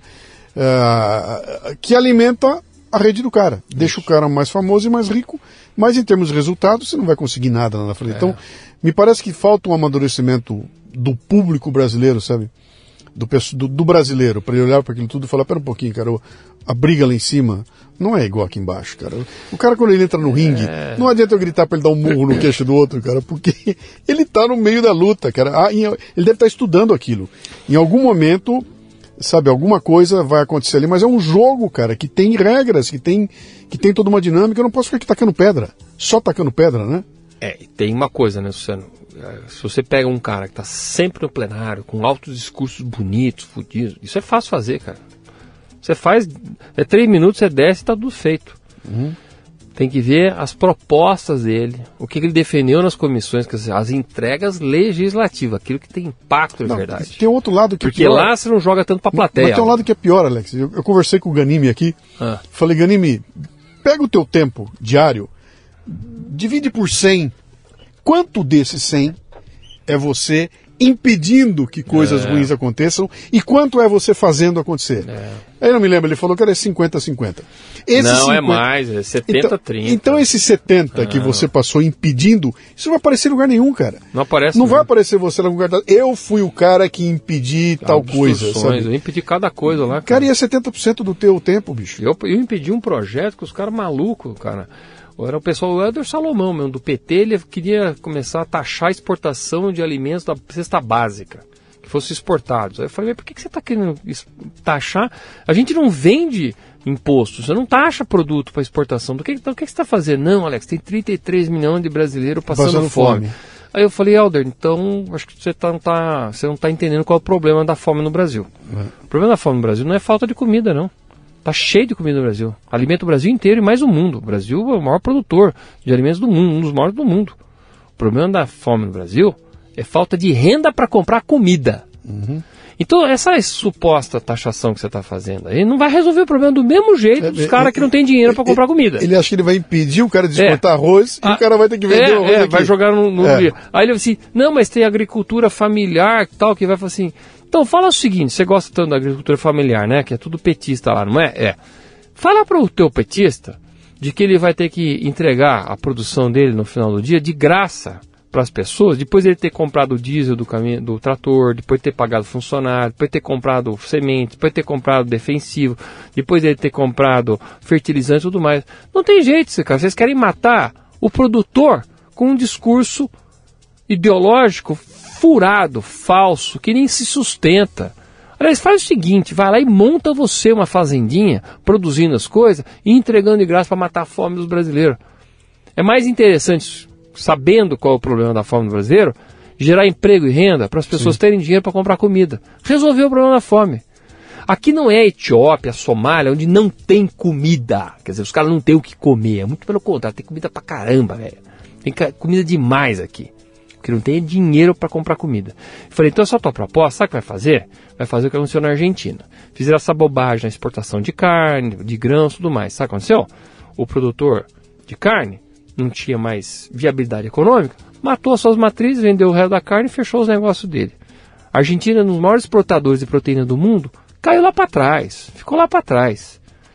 Conclusão, não vendeu dentro e nem fora e nem dentro da própria Argentina, porque economicamente não havia mais viabilidade. Sim. Então não faz essa bobagem, cara. Não cria custo Brasil, não viabiliza o Brasil de exportar comida. Deixa exportar. Não vai deixar de alimentar o Brasil por causa uhum. disso. Mas é o, o, maluco, cara, é imaginar que você tem que ter um diálogo desse com um deputado Mas eu, que está com um projeto de lei na mão, cara. Mas, Luciano, quando eu expliquei isso, ele ficou envergonhado tal. Aí, ah, então tira, tira. Eu tirei de pauta esse projeto umas cinco vezes. E toda vez que ele via que eu estava na comissão, ele falou, tira, tira aí que não vai passar mesmo. Eu falei, Helder, Sã consciência, cara, põe a mão na consciência. Não apresenta mais esse projeto, é uma merda. É, né? Ele fica constrangido. Sabe uhum. por quê? Porque ele sabe que eu tenho razão. Uhum.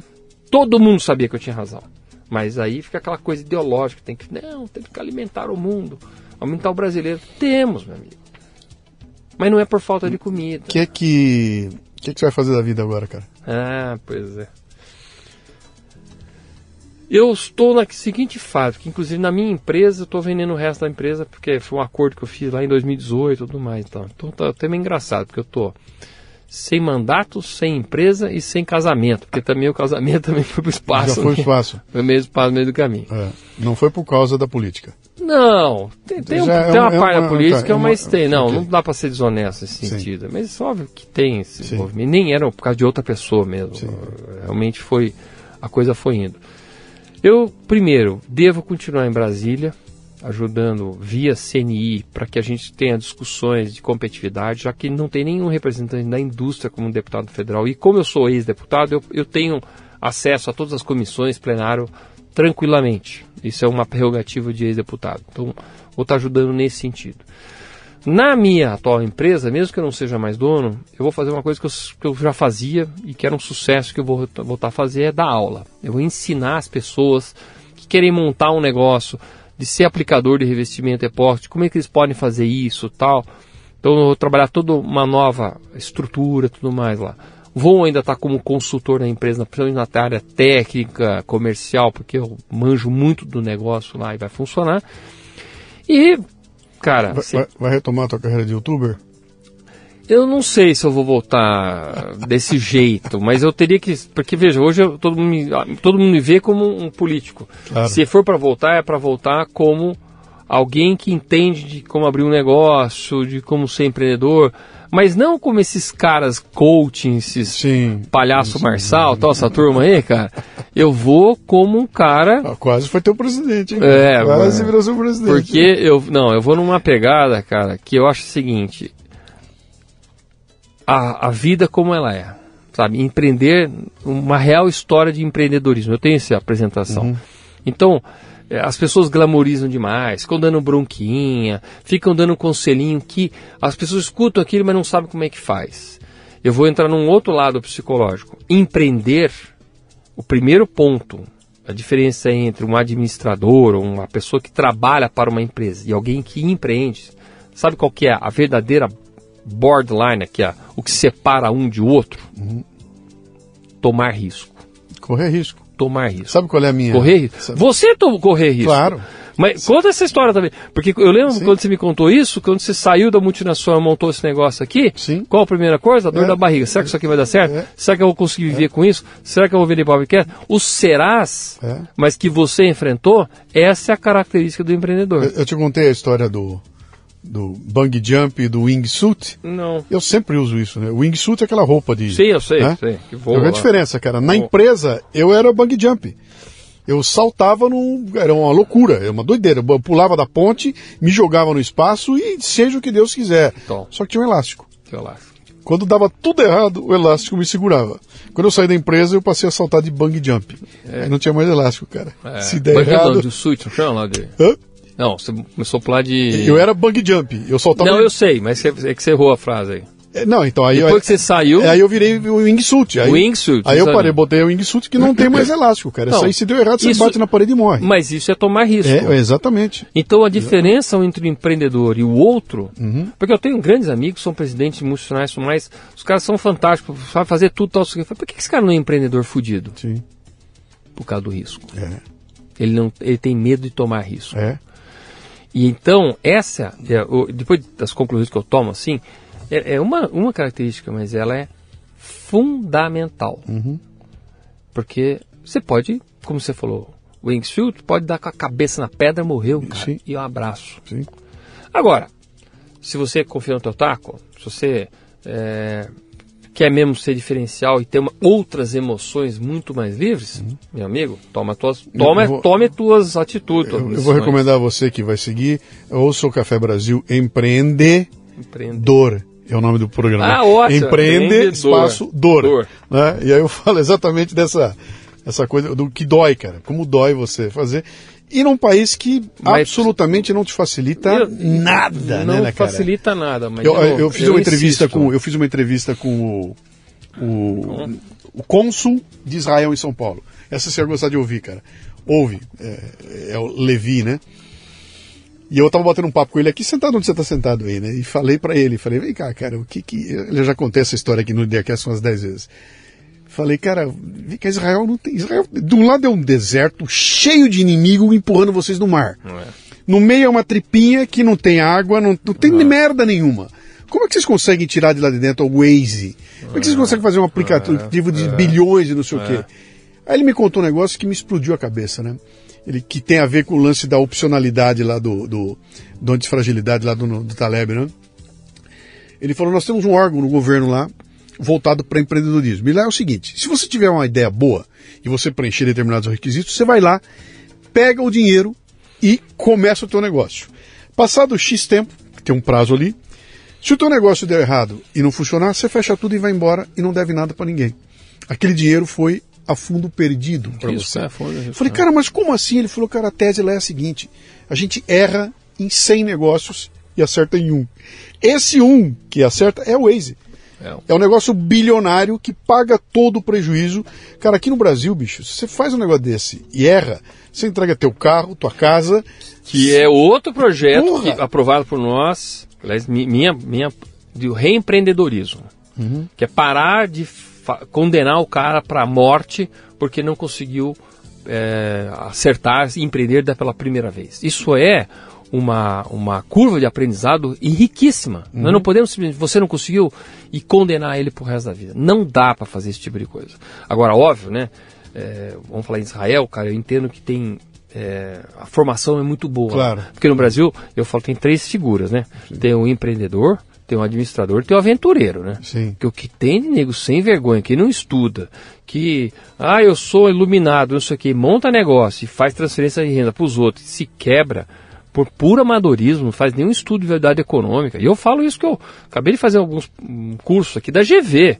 Eu estou numa reciclagem, sendo barato, né? Uhum. o cara sabe tudo, já montou empresa, já vendeu empresa, virou deputado e tal. Humildade, acabei de entrar na Fundação Dom Cabral, me inscrevi numa pós-graduação de gestão de negócio, fiz um agora de estudo de realidade de projetos da GV, acabei de entregar, tirei 10,5. Ganhei até mais meio ainda.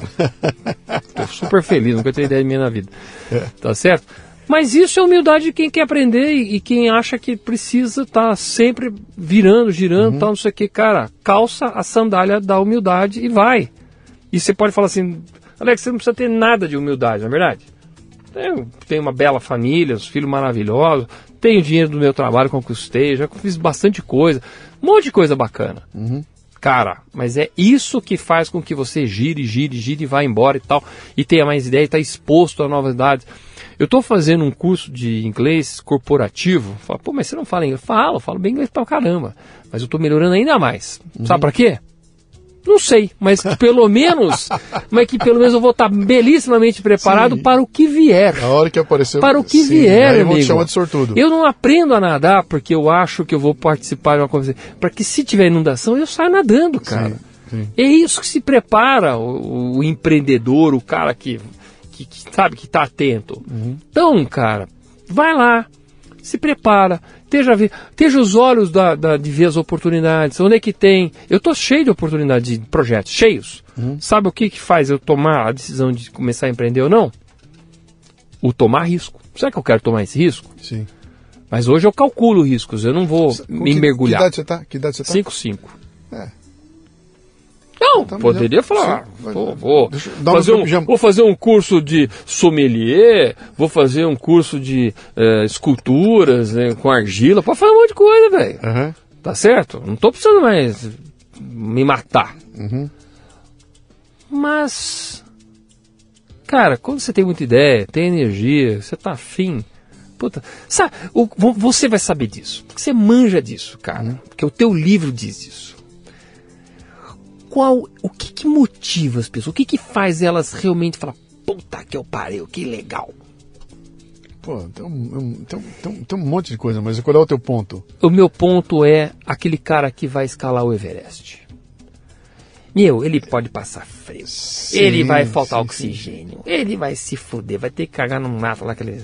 Você viu lá da base, lá da. Vai comer comida, vai passar mal, que os negros passam é. mal. Vai não sei o que, não sei o que lá. Pra nada, o... pra, pra, nada, né? Pra não, nada, né? Nada não. Não, não. Que nada olha não. baixo e fala, A conquista. Que que, é, que, que você trouxe? Nada, Para a conquista. É. Mas ele foi lá. A conquista. Sim. A conquista. Sim. Então, o, que, o drive de um empreendedor não é a montanha de dinheiro que ele monta. Você acha que o Jorge Paulo Mano está importando para montar de dinheiro que ele tem? Uhum. É pelas conquistas, cara. Sim. É as conquistas que motive, motivam de fato o empreendedor. Fala, poxa, olha o que eu montei, olha o que eu criei, olha o que. Foi, foi eu que fiz, tá vendo que lá? Foi eu que, fiz. Bacana. É, Mas é, é. para ele, o negócio é para ele. É. Quem tem o drive pelo dinheiro é mesquinho. Você, é um... não vai lembrar, lembra como é que eu começo o livro do Everest? A abertura dele tem uma frase daquela daquela da Uruguaia que estava caminhando lá, que ela fala uh, uh, como é que é o, o que o Everest nos dá é praticamente impossível de explicar para quem não foi lá. Vamos lá. Entendeu? Porque, se você não estava lá sentindo aquilo, você não vai conseguir entender então, o que era essa, esse drive de, de, de Mas fazer eu, eu, eu, sou muito assim, eu, eu, sei lá, gosto de escalar, vou fazer umas putas trilhas difíceis, tal, um negócio bacana. Cara, o que, que, que te recompensa é a conquista. É. é. Sabe? É, e tudo é dificuldade, tudo é dificuldade.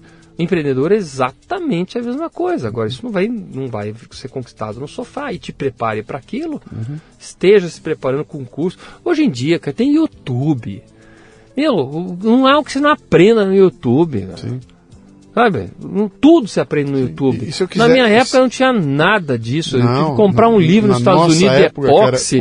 Comecei a misturar para ver tentativa de erro, cara. Uns negócios assim, loucos de tudo. Era muito mais raiz. Pegando essa, esse gancho teu aqui, trazer para esse momento que nós estamos vivendo aqui, né? O que está acontecendo com a gente no Brasil aqui? Cara, mudou o contexto. A gente estava tentando escalar uma montanha de rocha com 5 mil metros de altura e agora a montanha é de gelo e tem 8 mil. É. Entendeu? Mas é uma escalada, cara. É, é uma escalada, a base da escalada a gente tem, sabe? A preparação física a gente está tentando uhum. fazer. Então, o que, que, você vai ter que fazer? Você vai ter que redobrar o cuidado, vai ter que talvez ir mais devagar, vai ter que talvez. É, Mas não é, deixe de acreditar. Sim, não recorrer acreditar. a outro tipo de habilidade, é. que é andar no gelo, que você não sabia. Mas, cara, é a montanha, bicho. Mudou o contexto. Talvez depois da manhã apareça outra montanha mais baixa e, e né? A, a, questão toda é não perder o. Não perder a esperança, né, cara? Não, não, e, e, no, e, esperança e não desistir do processo. Quer dizer, continue, trabalhe, Sim. vai, vai, vai. Pô, mas tem que dar dinheiro para esses petistas, que tá raiva, tal, não sei o quê. Uhum.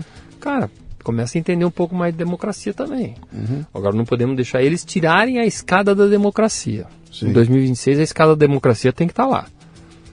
Porque essa turminha é doidinha para usar a democracia como discurso, é. depois puxa a escada, fala, então aqui em cima e todo mundo que tentar subir aqui é antidemocrático. Sim. Não é o que está acontecendo agora? exatamente, exatamente, Qualquer um que levantar uma coisa que incomode Alexandre de Moraes, não sei o que, é antidemocrático. Não, mas eu não concordo. Você é um antidemocrata. Ah, hum. toma banho. Agora eu não concordo, sou antidemocrata. Vai te catar.